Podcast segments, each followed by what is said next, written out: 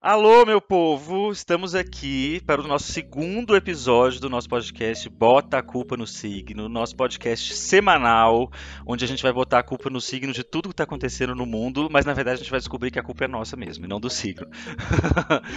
para isso, hoje a gente tem o nosso primeiro convidado de vários que vão vir por aí. Vai ter Rita Von Hunt, vai ter outras pessoas incríveis vindo por aí. E hoje a gente tem uma das pessoas, uma das pessoas mais incríveis da minha vida, que é o Lucas Leite, que é professor de Relações Internacionais. Fala mais tudo aí que você é, Leitinho. Oi, amiga. Muitíssimo obrigado pelo convite. Eu adorei. Estou aqui fazendo a primeira collab. Yay! Gente, eu vou me apresentar então. Eu sou o Lucas Leite, eu sou professor de Relações Internacionais da FAP, da Universidade Cruzeiro do Sul. Eu sou formado em RI, com mestrado e doutorado também na área. Eu fiz pelo Santiago Dantas e fui pesquisadora visitante da Georgetown University, lá nos Estados Unidos, em 2015, porque eu estudo bastante história e teoria relacionada aos Estados Unidos, gosto bastante do tema. E tenho um canal sobre política internacional e cultura pop, onde o Fontes já participou, este que você fala, bicha bruxa maravilhosa, falando sobre vibes astrológicas dos líderes. É verdade. Então, é verdade. Já estamos em casa, né? Que eu falei que o Trump ia morrer pela boca. Lembro nitidamente. Falou mesmo. Lembro nitidamente. Gente, vocês podem seguir lá o canal do Leite. Fala aí o Instagram e o YouTube, Leitinho. Ai, boa. Lá no YouTube é só procurar por youtube.com.br dupla com consulta. No Twitter também, no Instagram, no Facebook, podem procurar por em dupla com consulta. No Instagram e no Facebook é o mesmo arroba, em dupla com consulta. E no Twitter é o com dupla. E o meu Twitter é o Lucas Abeleite. Maravilhoso. Onde eu falo Maravilhoso. mais. Maravilhoso. Então, gente, por que, que eu trouxe o Leitinho aqui? Eu chamo ele de Leitinho porque a gente é muito íntimo. A gente, além, de, além de a gente ser irmão de santo, a gente é muito íntimo, enfim. Oh. Eu trouxe ele aqui porque qual era o tema mais relevante do mundo real versus astral pra gente falar hoje, se não a eleição dos Estados Unidos, não é mesmo?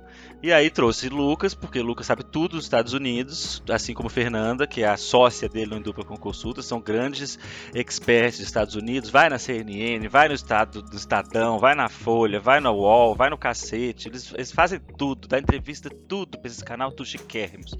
De madrugada, maravilhoso. Então, Leitinho, vamos falar sobre conjuntura de eleições. Primeiro, vamos. O que, que eu quero falar é, de, tudo, de todo esse rolê, que eu acho que é importante a gente falar. Lá na Bicha Bruxa, a gente vem falando há muito tempo que a gente está num grande ciclo, é, muito focado no signo de Capricórnio, porque Saturno já está há mais de dois anos é, no signo de Capricórnio, que é um signo bastante sobre restrição, sobre conservadorismo, sobre manter as coisas, sobre manter as estruturas. E Saturno é um planeta que também fala sobre isso. Não à toa, Saturno rege o signo de Capricórnio.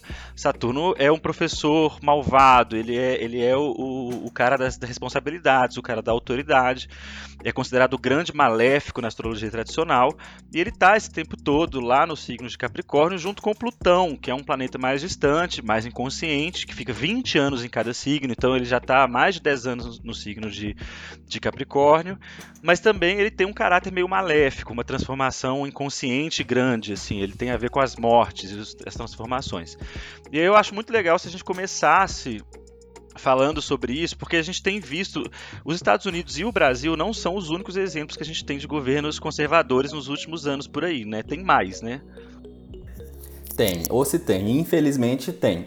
A gente olha para a Hungria, por exemplo, onde eles subverteram completamente as regras do jogo democrático. Eles usaram da democracia para subvertê-la. A União Europeia está meio perdida em relação a isso, como que age em relação à Hungria. Na Polônia a gente tem extrema-direita muito forte, apesar de estar sendo combatida pelas mulheres principalmente, em relação àquela questão do aborto.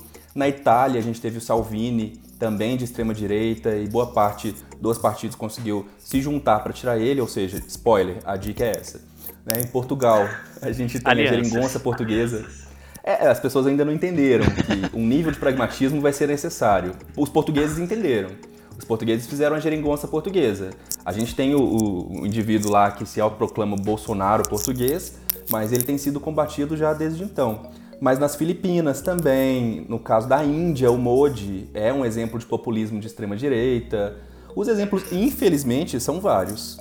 É, é uma época complicada. Eu acho que, assim, não só astrologicamente, é muito comum a gente ver isso, né? Você dá, dá dois passos para frente no progresso e vem uma onda conservadora e tenta dar um passo para trás.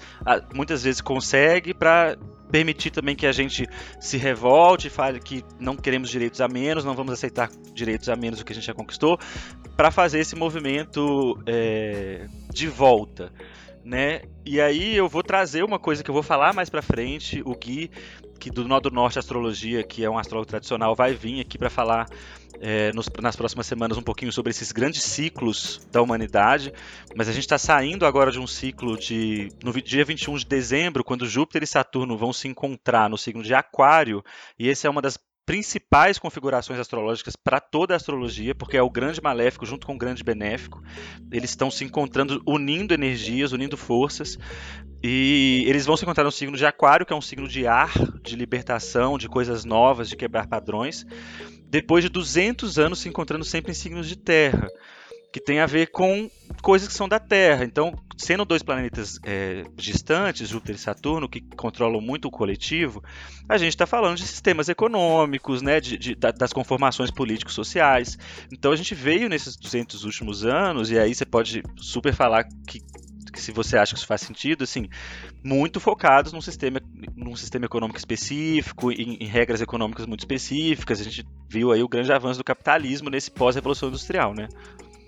Eu gosto dessa, dessa distinção, assim. A gente até tinha conversado, né, antes sobre essa possibilidade de olhar o mundo a partir de grandes ciclos. Tem várias teorias de relações internacionais que trabalham com a lógica de ciclo hegemônico, por exemplo. Várias teorias marxistas trabalham muito com a lógica de ciclo hegemônico, a teoria do sistema mundo, que eu acho super interessante para quem gosta pesquisar depois. Não é uma leitura difícil, não é essa coisa acadêmica, o autor chama Emmanuel Wallerstein. É um cara que fala, nossa, coisas super avançadas, atuais, assim. Então fica a dica para tentar entender um pouquinho que ele fala sempre assim: a história não está determinada, a história não está pronta, não está dada. E se nós olharmos a, desde a conformação, por exemplo, do capitalismo na forma mais moderna, nós podemos perceber que ele passa por modificações também. E ele não está dado. Primeiro, o capitalismo não existe desde sempre. Segundo, o processo de formação dele é recente. As pessoas esquecem, em geral, que a história é longuíssima, que nós temos ali um período, por exemplo, do feudalismo que durou muito tempo, e antes dele a gente ainda tem, por exemplo, o Império Romano, que também durou muito tempo. E isso tudo só falando do Ocidente, né? Do, da Europa. Em geral, a gente ainda tem ciclos enormes em termos de, de expansão e, e, e retração de, de aspectos econômicos, ali na civilização egípcia, nós temos isso em relação aos maias, aos astecas, aos chineses. Nós falamos muito da questão da China. A China foi o maior país, a maior potência, a maior economia do mundo durante boa parte da história. E aí, do nada, com tá o capitalismo voltando, né? ocidental... Né? Exatamente. Ela se reinventou nesse processo, ela entendeu as regras, como que funciona o jogo. Talvez ela seja mais capitalista que todo mundo junto ali. E hoje ela está em via clara de ascensão para superar os países ocidentais. Não só ela, como a Índia, outra Sim. grande civilização. Que está vindo com tudo, né? Eu lembro que no ano passado, quando eu fui fazer uma previsão sobre 2020 no Iotim, eu falei duas coisas. Eu falei, provavelmente no final de janeiro a gente vai ter ou uma guerra, ou um desastre natural, uma doença, e a gente vai ver definitivamente é, os Estados Unidos tendo que se reposicionar para não, não ir para o segundo lugar e a China é, mostrando a que veio. Então, assim, o vírus nasceu lá e eles foram os primeiros a resolver, ou enfim, não os primeiros, mas assim, resolveram muito bem. E a questão da, da própria pandemia, que apareceu lá mesmo, e estão lá. Tipo, arrasando. E quase teve guerra, amigo. Lembra? Em janeiro, do, a gente tá falando ali do, do conflito no Oriente Médio em relação ao Irã, mas de fato a gente não ia ter terceira guerra nem nada do tipo, mas é um conflito. Teve um ataque. Estados Unidos atacou e, e, nossa, a gente falou horrores sobre aquilo. E esse ano e naquele começo de ano a gente teve sim uma escalada de conflitos no Iêmen, em outros países do Oriente Médio, em vários lugares. Então, é porque a gente costuma muito focar as nossas atenções muito nos, nos, grandes países, nas grandes potências. Né? Sim, né? ocidentais, né, principalmente. Exatamente. Mas se a gente começa a olhar para fora, a gente começa a entender que as relações internacionais são muito mais amplas o continente africano, na América Latina, a gente está tendo um processo de revolução. Não são revoluções no sentido mais tomada do poder, aquela coisa toda, mas mudança no paradigma de pensamento mesmo. Sim. E aí, no início do ano, foi quando Saturno e Plutão se juntaram, né? Eles fizeram uma conjunção ali, os dois maléficos fizeram uma, gran uma grande conjunção ali. E agora, a gente está tendo, inclusive, essa semana, mas a gente tem a última conjunção de Júpiter, que é um benéfico, com Plutão, que é um planeta transformador, lá no signo de Capricórnio. Eles se encontraram três vezes ao longo desse ano. Agora, porque Júpiter retrogradou e depois voltou para frente e está indo para o último, que é já a derrocada. Ele começa então a se afastar de Plutão, dando eh, depois dessa conjunção, dando um tom de que é, começa-se um novo ciclo transformativo. E como a gente está falando de Saturno e Plutão e signos de Capricórnio, tem muito uma coisa que é assim: a gente precisa colher o que a gente plantou e assumir os nossos BOs. E eu acho que é muito do que a gente está vendo, e como a gente está vindo agora nesse final, que Júpiter começa a se afastar de Plutão, Saturno também já está se afastando de Plutão, os dois estão indo já para o signo de Aquário, que é um signo mais libertário. Marte já vem em Ares, né, um signo que ele é domiciliado, muito de energia, o signo de Ares é um signo bastante criador. Já estamos no quinto mês de Marte em Ares, ebulindo as energias ali dentro da gente. E a gente, graças a Deus, agora em novembro, começou em outubro, mas agora em novembro a gente começa a ver um pouquinho das luzes do fim do túnel dessa ebulição, essa ebulição é, indo para algum lugar. Então a gente viu aí o Chile, né? Foi o Chile que fez o negócio da Constituição, né? Fez um movimento extremamente feliz. É, político lá com a, com a Constituição deles, né? E vimos agora, né, nos Estados Unidos, e aí eu acho interessante falar um pouquinho sobre o dia da eleição, Gente, se vocês estão em outro planeta, o Joe Biden foi declarado vencedor da eleição nos Estados Unidos, venceu Donald Trump, e que é o nosso Bolsonaro americano, nosso Bolsonaro um pouco mais inteligente e um pouco, né? assim, pelo menos para mim parece um pouco mais inteligente, mas enfim, acabou perdendo a eleição graças ao bom Deus. E aí eu queria muito falar um pouquinho sobre o dia da eleição astrologicamente, para vocês entenderem várias coisas muito legais, que até o Leite também não está sabendo. É, algumas coisas muito legais, assim.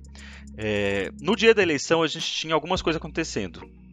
O Sol, que sempre representa o governante, ele estava sendo é, regido, liderado, muito influenciado por Marte, que está domiciliado no signo de Ares, querendo trazer uma, uma criação, querendo trazer um movimento, mas ele estava estacionado.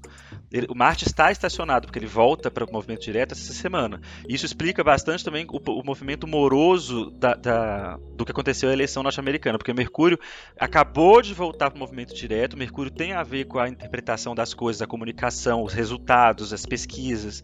Ele também está acabando de voltar ao movimento direto. Então ele está quase estacionado. Isso também explica um pouco a lentidão de toda a contagem que aconteceu lá nos Estados Unidos, além dele ter um sistema absolutamente paleolítico de, de, né, de eleição, assim, que eu não consigo entender.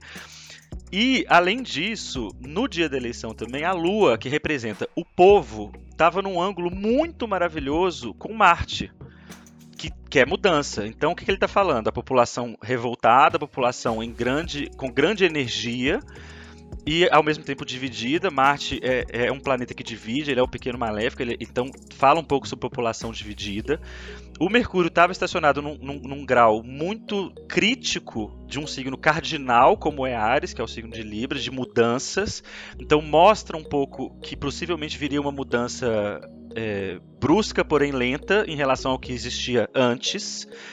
E a Vênus, a, essa lua que representa o povo, ela estava sendo. A Vênus era a dispositora da lua, ela estava meio que dando uma cor para a lua. E a Vênus é a grande benéfica domiciliada no signo de Libra. Então ela estava falando que possivelmente o povo estava entendendo ou agindo para uma coisa positiva, uma, uma coisa de equilíbrio, mais apaziguadora, como é o signo de Libra. E o Trump, Donald Trump, em todo esse rolê, ele na, na, revolução solar dele, na profecção dele, ele está entrando, ele está com uma ênfase grande na Casa 9. A Casa 9, entre outras coisas, ela rege os sistemas judiciais e as cortes. Então, não à toa, ele está entrando aí agora, ele está não apenas, é, e aí você pode falar um pouquinho mais sobre isso, ele está não apenas agora querendo ir atrás da Suprema Corte, ir atrás da judicialização do processo, mas fala-se muito por aí que é, a razão por ele ter tanto, uma das razões por ele ter tanto medo de perder é os processos judiciais que vão vir na sequência, certo? Tudo certíssimo. Inclusive, eu acho que faltou só um disclaimer rápido, né? De que eu sou ariano com ascendente em, virgem. Eu era ascendente leão, você lembra? Eu, eu, eu, eu errei. Errou. Gente, meu pai me falou errado a data, que, a hora que eu nasci. Maravilhoso. A é minha. Aí meu ascendente é em virgem, minha lua em peixes, tá? Para quem gosta de, de saber assim, com quem tá falando. Por isso que talvez eu goste tanto de estudar conflito, meu mestrado é em paz, defesa e segurança. E né, eu fiz um doutorado só sobre relações conflituosas étnico-raciais nos Estados Unidos pós-guerra civil. Ou seja, eu adoro um conflitinho, né? que estamos nisso de novo, né? Revolução étnico-racial nos Estados Unidos é isso, né? Black Lives Matter, esse rolê todo que está acontecendo lá. Total. A gente está a gente tá vendo a exaltação final, final, assim, pelo menos em termos históricos, de um momento em que a população nunca se mobilizou tanto, igual a gente teve na década de 1960, a gente teve no pós-guerra civil. É, é, ótimo, é lindo a gente estudar a história dos Estados Unidos e conseguir olhar certas figuras históricas ganhando tanta atenção. E no caso da eleição dos Estados Unidos, o, alguns elementos interessantes. Né? Primeiro que a gente tem que olhar para aquela eleição como 50 eleições estaduais e não como uma eleição federal. Esse é sempre o primeiro elemento que a gente olha, porque todo estado tem seus prazos, tem sua forma de votar, tem uns que tem urna eletrônica, que tem iPad, negócio super moderno, não sei o que. Tem outras que é na base da caneta mesmo, com um negócio desse tamanho, gigante, um, tipo, imagina uma cédula de, sei lá, um por um, um metro por um. É, é, surreal, porque eles fazem pergunta de tudo lá, né? Quem que é o próximo delegado, quem que é o próximo xerife, quem que é o próximo juiz, quem que vai ser o promotor. Nesse aspecto é muito interessante. Há um princípio de democracia participativa ali que nós não temos ainda. Essas coisas são todas decididas às vezes no Brasil falha muito. Eu acho, né, que nisso a gente pode aprender. É, a gente tem o, o, mecanismo, gente. Nossa urna eletrônica é a coisa mais linda que existe. Ela é perfeita, ela é rápida. Eu amo votar. Então, assim, eu vou sempre defender e exaltar a urna eletrônica. Mas, é, de fato, a gente não precisa copiar os erros, né, que é negacionismo em relação à política, em relação às questões que o Trump sempre se baseou. Ele é um cara que ele venceu pelo ressentimento.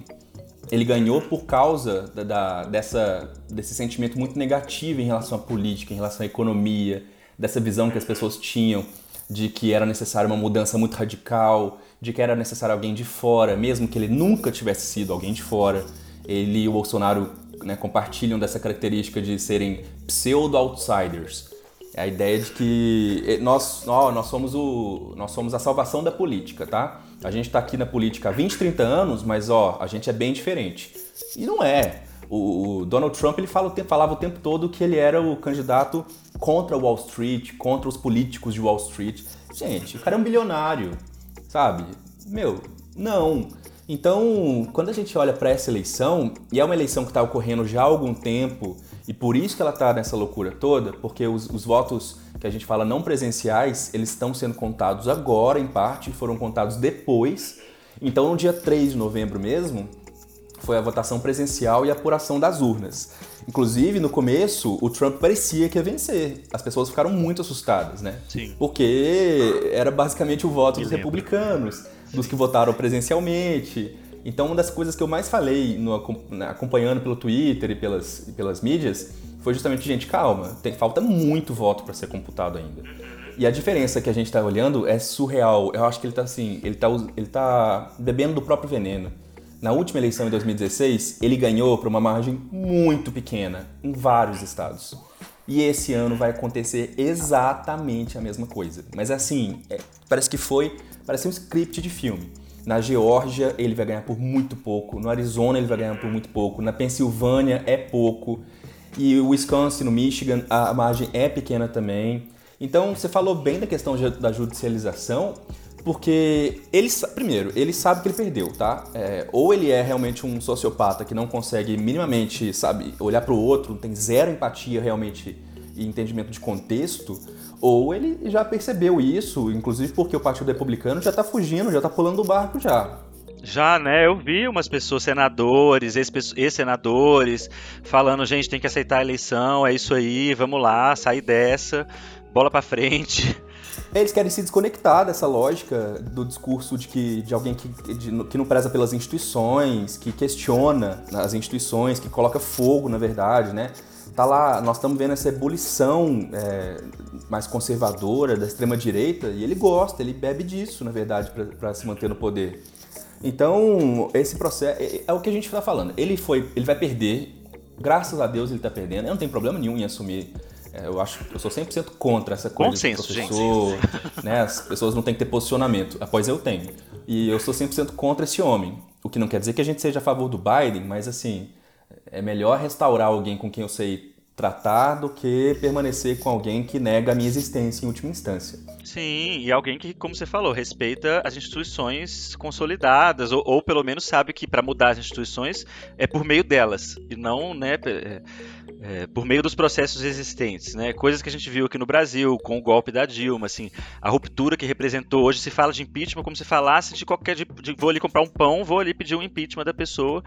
E porque a gente falou muito sobre isso na época do golpe, né? O quanto que é, você banalizar o impeachment, que é um processo extremamente grave, é, causa repercussões no próprio sistema e muitas vezes não positivas. E mas, enfim. É, se você olhar, inclusive, de 2016 para cá, né, a eleição do Trump, o golpe da Dilma, e isso já vinha se configurando de antes. As pessoas precisam entender que os movimentos eles são conjuntos, né? Eles fazem parte de um grande aglomerado Sim. histórico. Eles têm que ser vistos assim. A materialidade ela só é construída dentro do espectro histórico. Uhum. 2008, então, é um marco extremamente importante. Que, ok, o Obama vence, né? A gente vai ter a eleição do Obama, mas é uma, a crise financeira com a qual ele vai ter que lidar o governo inteiro, que vai desembocar depois na extrema-direita, que vai desembocar sim, no Brexit, sim. que vai desembocar em todos esses indivíduos, como o próprio Bolsonaro. Sim. Bolsonaro é, é a, a, serpente do ovo que a gente está falando ó, há muito tempo e que não adianta, né? A gente fica parecendo radical nesses aspectos. Mas tá, tá aí. É, e é ótimo você falar de 2008, porque Júpiter agora está em Capricórnio. Em 2008, Júpiter também estava em Capricórnio. E aí, falando um pouco sobre astrologia, assim, os, os astros, eles têm os signos que eles regem e eles têm um signo onde eles são exaltados, eles são os convidados de honra. Né? Então Júpiter ele rege na astrologia tradicional o signo de Sagitário e o signo de Peixes, e ele é um convidado de honra no signo de Câncer que é regido pela Lua. Então, onde você é um convidado de honra, no signo oposto, você é o indesejado. Então, Júpiter no signo de Capricórnio, ele detesta estar tá lá. Ele é, ele é assim, é tipo eu na balada. Eu assim, detesto estar tá lá dentro, não gosto ele não consegue. Capricórnio é um signo bastante de constrição, de, de repressão, de autoridade. Júpiter é um signo é, expansivo, ele é um signo benéfico. E aí, quando você expande o excesso de autoridade, também a gente está vendo o que acontece. Quando você expande o conservadorismo, expande o excesso de autoridade, a gente está vendo um pouco o que acontece. Então, 2008 também, Júpiter estava também em Capricórnio, não estava junto com Saturno, coisa, então foi assim, 2020 em termos astrológicos é menos pior. É, aliás, é pior do que 2008, porque Saturno está lá também, Plutão também está lá. Mas a gente vê essa repetição, que é o que você falou, esses movimentos, movimentos, tudo, tudo no mundo acontece igual. E eu também não sou, eu falo muito isso, assim, eu não sou inocente de falar assim, ah, é a astrologia que está fazendo isso, por isso acontece no mundo inteiro. A astrologia é um reflexo, da, nós e a astrologia somos os espelhos de nós mesmos. É, é, não é, a astrologia não, não, não, controla as coisas, mas ela inclina à medida do que a gente também foi construindo. E toda essa vibe Capricórnio, ela vem exatamente sobre isso. Assim, o que foi que você construiu até aqui? Você vai ter que ver isso construído antes de poder destruir. Você vai ter que passar pela merda antes de Donald destruir. Trump que o diga, né? Donald Trump que o diga. E aí tem uma coisa muito engraçada sobre Donald Trump, porque o mapa do Donald Trump, ele tem, ele não é leonino, mas ele tem um ascendente em leão muito forte, porque Marte está lá perto, em Leão também, então dois em signos de fogo, Marte gosta, gosta de estar em signos de fogo, e o ascendente dele, ele está conjunto com uma estrela fixa, que é uma coisa que a gente fala pouco em astrologia assim, né, da, popular, é, que são coisas que vinham desde lá de trás dos árabes, uns estudos árabes e tal, muito, muito legais, que são estrelas que você, se você tiver alguma coisa, algum planeta ou alguma coisa muito próxima de uma estrela fixa, ela pode te dar alguma característica pessoal. E o Donald Trump, ele tem um ascendente conjunto com uma estrela chamada Regulus, que é uma das quatro estrelas reais das estrelas fixas, e elas conferem a Regulus confere majestade, confere muito sucesso na vida em, em, muitas coisas, mas tem duas coisas muito importantes, que é nenhuma estrela fixa confere isso a vida inteira para a pessoa e as estrelas reais, como Regulus, existem teorias astrológicas que falam que as estrelas reais e Regulus é uma delas, elas não gostam de ações movidas por vingança, raiva ou dor. A partir do momento que a pessoa que conseguiu o sucesso e passa a agir em vingança, raiva ou dor é o Fall from the Stars. Ela, ela realmente, ela Fall from Grace, ela realmente encontra a sua queda. Quando isso acontece, a estrela deixa de ser um, um, um disruptor de sucesso para ser um disruptor de fracasso. Então, estamos vendo exatamente isso, né? O Donald Trump fez nada menos do que isso. Assim, foi uma eleição, não só uma eleição, mas um governo de quatro anos, baseado na agressividade, na vingança, na raiva, na dor. E o Donald Trump, nossa, um mega ressentimento. E o Donald Trump, ele também, ele tem um Mercúrio em Câncer quadrando Netuno no signo de Libra. E essa, essa coisa do Mercúrio conversando mal com Netuno favorece muito o discurso ilusório. Netuno é um planeta que rege a ilusão. E Mercúrio rege a comunicação. Ótimo, você, tocou num assunto muito interessante, justamente porque ele é um indivíduo claramente negacionista, né? ele enxerga o mundo dentro de uma lógica muito própria, é, isso talvez seja bastante parecido com o Bolsonaro, até em certa medida. Eles enxergam o mundo de um tom muito conspiratório. Ele realmente acha que tudo que está acontecendo agora é uma perseguição em relação uhum, a ele. Uhum. Que o Partido Republicano, deixando de apoiá-lo, faz parte de uma grande conspiração também com os democratas, com as big tech, com aquelas grandes empresas Sim. que tem lá na Califórnia. E aí, é, essas investigações que podem voltar a ocorrer, inclusive, e que ele está morrendo de medo, é, são justamente nesse sentido. É tudo focado na questão do sucesso dele, porque são as dívidas milionárias que ele tem pessoalmente e também com as empresas, são as acusações de abuso de poder, são as acusações uh, de conluio e de traição, inclusive, com uhum. potências estrangeiras. Ele se meteu numa confusão que ele, eu acho, não faz a ideia de onde ele estava. Pois é, e olha, astrologicamente não vem nada bom para ele no futuro mesmo. É, na revolução solar dele, é, se eu misturar a revolução solar, que é o, o, mapa que a gente faz anual, com a profecção, que é um método de astrologia tradicional baseado em anos, é, em sequências de anos de vida, ele vai ter uma profecção que vai estar regida por Vênus, mas Vênus na casa 12, que é uma casa maléfica, né? Considerada na astrologia tradicional uma casa maléfica, que nesse caso especificamente, assim, depois eu posso detalhar isso mais para quem quiser ouvir, mas ele ele começa, ele começa não, ele consolida a perda de aliados. Ele consolida a perda das relações. Então, é, mesmo se ele ganhasse, sentido. existia uma teoria astrológica assim, se ele ganhasse, ele provavelmente não terminaria, porque ele perderia todo o apoio e seria afastado. Eu lembro, você falou bem nesse sentido mesmo, que era um governo muito particular, muito peculiar para aquele período ali. E ele era a figura para preencher aquele espaço que estava se apresentando naquele contexto de radicalização, de negação do outro, de supremacia branca. E a, o que a gente está falando sempre o tempo todo é: a gente tem que voltar a fazer com que os fascistas e esse povo tenham medo de novo. Porque Sim. quando a gente olha historicamente, né, lá no século passado, que a gente teve a Primeira Guerra Mundial, a Segunda Guerra, a Segunda Guerra aconteceu porque nós, ah, nós não, né? Aquelas, aqueles indivíduos, aquele tanto de homem branco lá, é, olhou de uma forma muito errada para o contexto e foi rancoroso. A Primeira Guerra Mundial tem uma série de culpados, é, mas principalmente o imperialismo ela tem tudo a ver com aquela expansão capitalista que a gente percebe do final do século XIX começo do século XX. E olha só o que aconteceu exatamente. Depois da Primeira Guerra Mundial, 20 anos de crise que a gente fala em relações internacionais. Olha o que está acontecendo agora. A gente teve, com o fim da, da União Soviética, um período de acomodação ali dos Estados Unidos em que eles realmente acharam que era o grande momento deles de sobressair sobre todos os povos. Eles têm um destino manifesto no discurso, uma lógica de que eles são uma nação excepcional, com missão dada por Deus. Ah, o discurso do Biden é, não, mas é o destino manifesto é baseado no discurso do, dos peregrinos uh, protestantes que desceram ali, né, no, no, no, naquele navio famoso, no Mayflower, Sim. lá nos Estados Unidos, e que ali era Nova Jerusalém, a cidade em cima da montanha. A Síria é Panda Hill, onde o brilho é maior que tudo.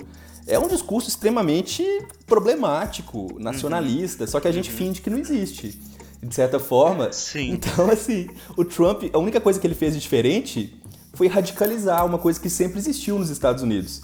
É, o, o ponto, uhum. infelizmente, é esse. Sim, eu acho que tem um ponto que é assim: quando as coisas não. Quando o mundo não está em crise, o progresso não só econômico, mas assim, a, quando a gente tem um progresso econômico, o progresso social de minorias e tudo, ele, ele, ele consegue ganhar mais espaço também porque não tem uma crise envolvida. Então você só tem aquela minoria de pessoas que estão perdendo privilégio, estão putas, mas elas não estão falando menos sobre isso. Mas quando você joga uma puta crise no meio, e aí essas pessoas que estão perdendo privilégio são as que ainda são as que mais têm, elas ganham aquele coro de gente para falar assim: olha isso tudo aqui, que os progressistas, que a esquerda, que o cacete, que nananana, e ganha realmente essa massa de pessoas que estão vindo aí. Mas assim, olha, estamos vendo pessoas todas que estamos, nosso, estamos, estamos estão nos ouvindo, um prospecto bom aí para frente.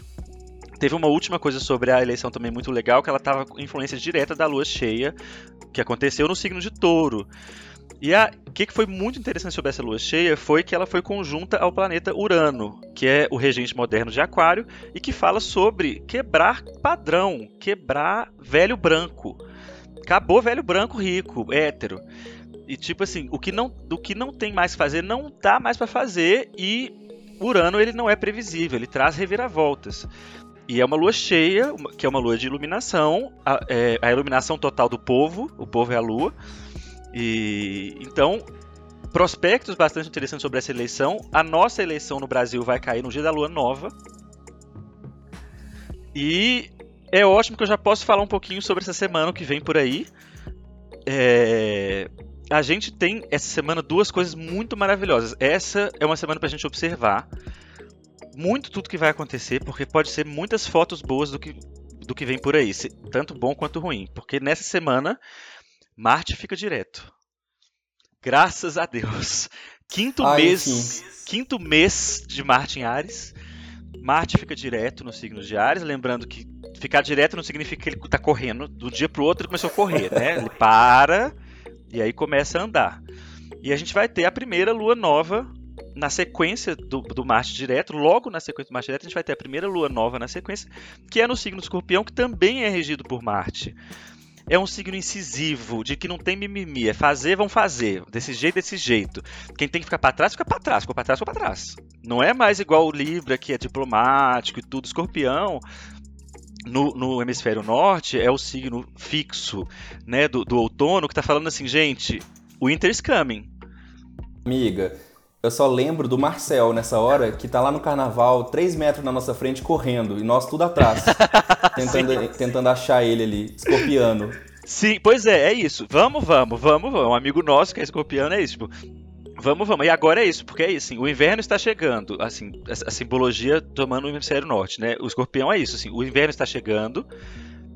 Vamos guardar o que tem que guardar, fazer o que tem que fazer, não tem, não tem rolê acabou esse negócio e então vamos, vamos resolver aqui a nossa vida. Então a gente está na comunidade astrológica, a gente está bastante animado com essa lua nova que está vindo, dela ser realmente incisiva, de Marte finalmente estar indo direto e ele daqui a pouco sai do signo de Ares, entra no signo de Touro.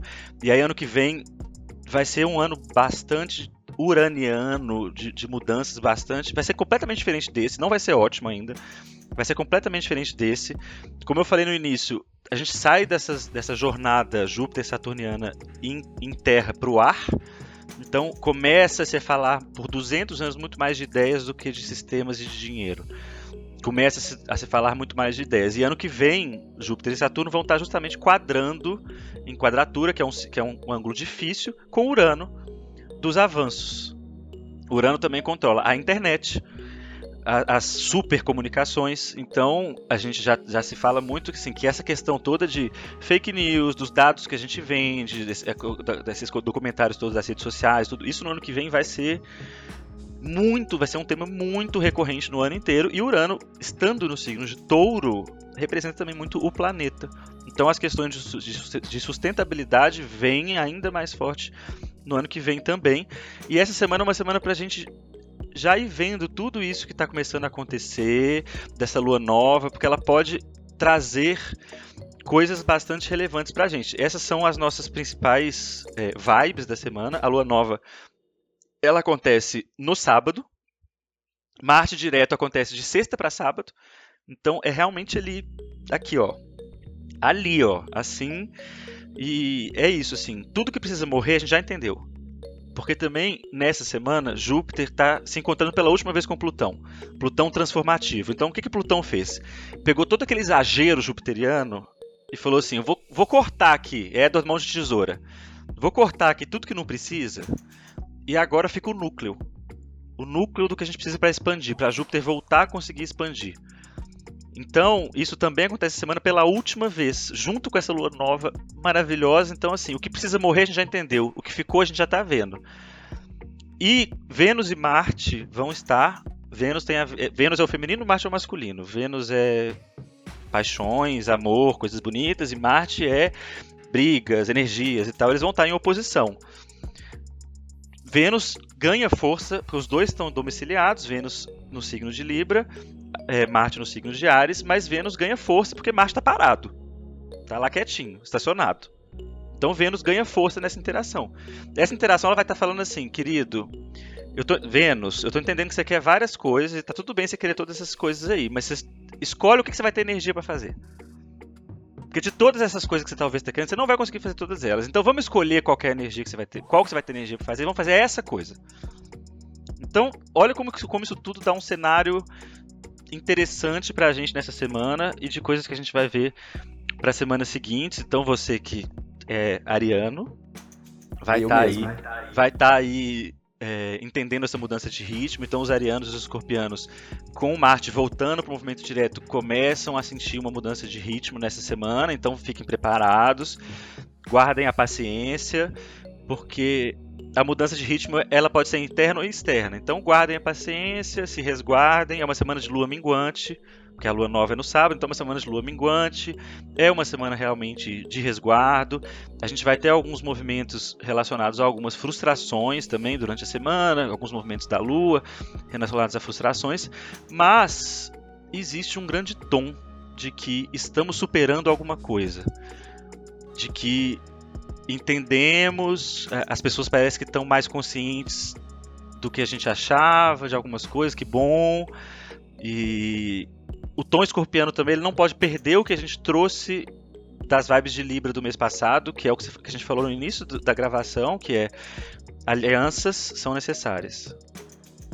Então agora é o tempo de dar a mão para a pessoa que você concorda em 40% do que ela fala e falar assim: vamos lá, me dá essa mão aqui, e vamos lá. Foi justamente isso que aconteceu nos Estados Unidos, gente. É exatamente isso que aconteceu. A gente teve republicanos que assumiram uma posição muito mais moderada em alguns casos.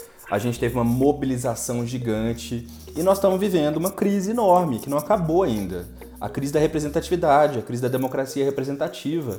E ela não vai terminar agora, essa crise. Infelizmente, eu não tenho isso para dizer, né? não dá para a gente apontar. Agora, um elemento importante: nenhuma crise dura para sempre. É, a gente olha ali pro, até para os estudos sobre democracia, a gente fala de grandes ondas democráticas e de ondas reversas. As ondas reversas existem, mas em geral a gente costuma criar instituições melhores, a gente costuma entender isso melhor. Nós já temos uma experiência grande com, né, com autoritarismo, infelizmente. Dá para se ajustar a essas questões. E o que a gente espera para os Estados Unidos no ano que vem é justamente multilateralismo, ou seja, alianças com muitos estados, a busca por grandes acordos comerciais, o retorno ao Acordo de Paris, o que eu acho que é extremamente importante. Os Estados Explica Unidos. Explica para as pessoas o que é o Acordo de Paris. Explico. é um grande acordo uh, patrocinado, né? Que até então era patrocinado em termos multilaterais, ou seja, vários países juntos se adequaram em relação a uma série de normas para reduzir as emissões de carbono hum. até 2030, 2050 porque eles entendem que senão a gente vai ter um aquecimento global irreversível, que as mudanças climáticas vão ser irreversíveis. A China assinou o Acordo de Paris, a uhum. Rússia uh, tem algumas resistências, mas em geral ela percebe que, que, com a pressão dos Estados Unidos, em geral, ela vai ficar mais próxima dessa assinatura, se não tiver acontecido ainda. A gente o assinou? Brasil. Oi? A gente assinou? Pois é.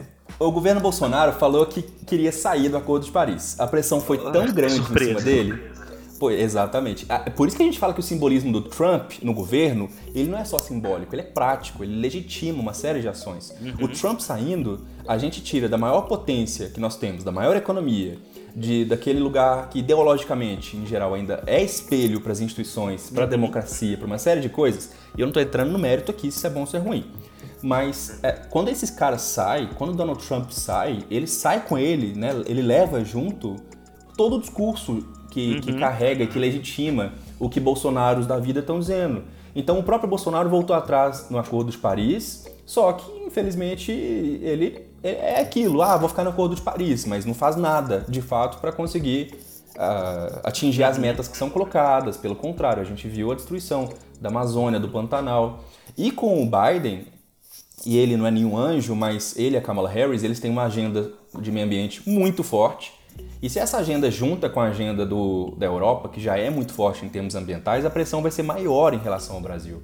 Ou seja. Tomara Deus, ainda mais depois do mico que a gente pagou esse ano com a Amazônia, né? Olha, eu acho que nós ainda vamos continuar pagando mico, infelizmente, até tirar esse homem do poder, a gente ainda vai estar numa posição em que a gente não é mais respeitado, o Brasil é chacota no sistema internacional, os diplomatas todos, é, é, infelizmente é desse nível, assim. Eu sugiro a vocês acompanhar muito o Jamil Chad na UOL, que é um jornalista que acompanha lá de Genebra, tudo que acontece na ONU, em geral essas organizações. E, e assim, o que ele retrata pra gente é de um Brasil isoladíssimo e vai ficar agora mais isolado. O que o, o Rafael falou em relação às alianças, acho que nunca foi tão importante. O Brasil nunca foi tão isolado na América do Sul, no, nas, no, no, no discurso ideológico e no mundo, nas organizações como um todo. A gente nunca e a gente era meio referência, né, de, de, em, multilateralismo. A gente, era, a gente era bom, não era? Era. O Brasil. É, então, aí que tá. O Brasil sabe que ele não tem poder, sabe? Tipo, recursos físicos, materiais, uhum. exército, uma economia. Então ele não pode usar. Não, é, não são os elementos tradicionais da nossa política externa. Uhum. Em outro lugar, além disso, o Brasil sempre se pautou pelo direito internacional, pela cooperação, pela integração regional, pelo respeito às instituições. Isso é traço da nossa política externa. Mesmo nos piores momentos da nossa política externa, isso ainda estava presente. Isso tudo foi desmanchado com aquele lunático do Ernesto Araújo, aquele chanceler doido templário. Mal... Gente, gente, bizarro. Ele, é Ele tá tomando o santo graal dele agora, né? Provavelmente é isso. Tá tentando encontrar ali uma solução, já que o, mundo dele desabou, porque ele escreveu um artigo falando, escrito Trump e o Ocidente ele exaltava Trump como a salvação do mundo ocidental. Olha onde que a gente se meteu. E agora, gente. ou ele vai ser demitido, ou a gente vai ficar mais isolado. Então, a, essa vitória, é, o Acordo de Paris, a gente pensar em retomar algumas questões comerciais, a gente pensar em combater o extremismo, em ter alguém que não nega a Covid, eu acho que isso vai ser extremamente importante. Isso tudo vai mudar o jogo. Vai ser difícil? Vai. Ele vai enfrentar oposição ainda essa grande aliança que surgiu, ela vai ter alguns poréns, mas a gente precisa aprender um pouquinho com ela e eu acho que as eleições municipais vão dar o passo, viu? Eu acho que o bolsonarismo vai sofrer um pouquinho nessas eleições de agora. Tomara Deus. Inclusive, gente, aproveitando no fechamento desse, dessa nossa conversa, para falar: olha, a eleição tá, tá aí, é no próximo fim de semana. É, esse podcast está subindo segunda, né? Hoje é domingo. Então, no próximo domingo, então, meus queridos, se vocês não têm um candidato, tomem vergonha neste caralho dessa cara e vai pesquisar um candidato para você votar. E eu já vou falar, eu sou um homem branco, o Leite também é um homem branco. Já tem muitos na, na, ah, na, na Câmara Municipal. Mesmo que você conheça um ótimo, tenta achar uma mina, tenta achar uma pessoa preta, principalmente uma pessoa que não é branca. Tenta botar uma diversidade lá dentro. A gente sabe como que diversidade é bom pro mundo. Bota um LGBT, bota uma pessoa preta, bota uma pessoa, bota uma mina. Mesmo se tem um amigo que é ótimo, que é um cara branco, tem vários lá já. E tá tudo bem. Assim, a gente tem, a gente que é caras brancos, mesmo a gente que é LGBT, a gente, a gente também sabe assim, aos poucos, né? Uma construção de que a gente tem que perder sim privilégios. A gente também tem que sim é, dar um passo para trás para outra pessoa que sempre esteve atrás dar um passo para frente. Então procurem saber, meus amores, onde vocês estiverem no Brasil. É, prefeito é uma coisa muito importante. A gente vive na cidade. O Brasil é um país, é um país mais centralizado, realmente em Brasília. O Pacto, Pacto Federativo é bem mais centralizado do que o dos Estados Unidos, né, né, Leite? E lá em Brasília, mas assim, tudo acontece no município. A nossa vida cotidiana acontece no nosso município, então é muito importante votar nos vereadores corretos, votar nos bons prefeitos. Quem cuida de Covid é o prefeito, o governador também está lá, mas é o prefeito que vai lá, na, que cuida das UPAs, das coisas, das coisas de campanha que tem que fazer. Então vai atrás de uma pessoa que é legal, entenda as alianças, saiam desse dessa cartilha de que se não for tudo perfeito do jeito que eu quero, eu não, não é válido. E, porque é isso que trouxe a gente aqui, e, entre outras coisas, lógico. E assim, entender, vamos entender as nossas alianças nesse momento eleitoral. Essa vai ser uma semana muito interessante e a nossa votação vai acontecer no dia da lua nova em Escorpião. E como a gente descobre o resultado no mesmo dia, porque alguma coisa a gente tinha que fazer certo nesse mundo, tudo vai acontecer ali no mesmo dia, então muitas esperanças pra gente pro que vem aí. E Leitinho, eu te amo, muito obrigado.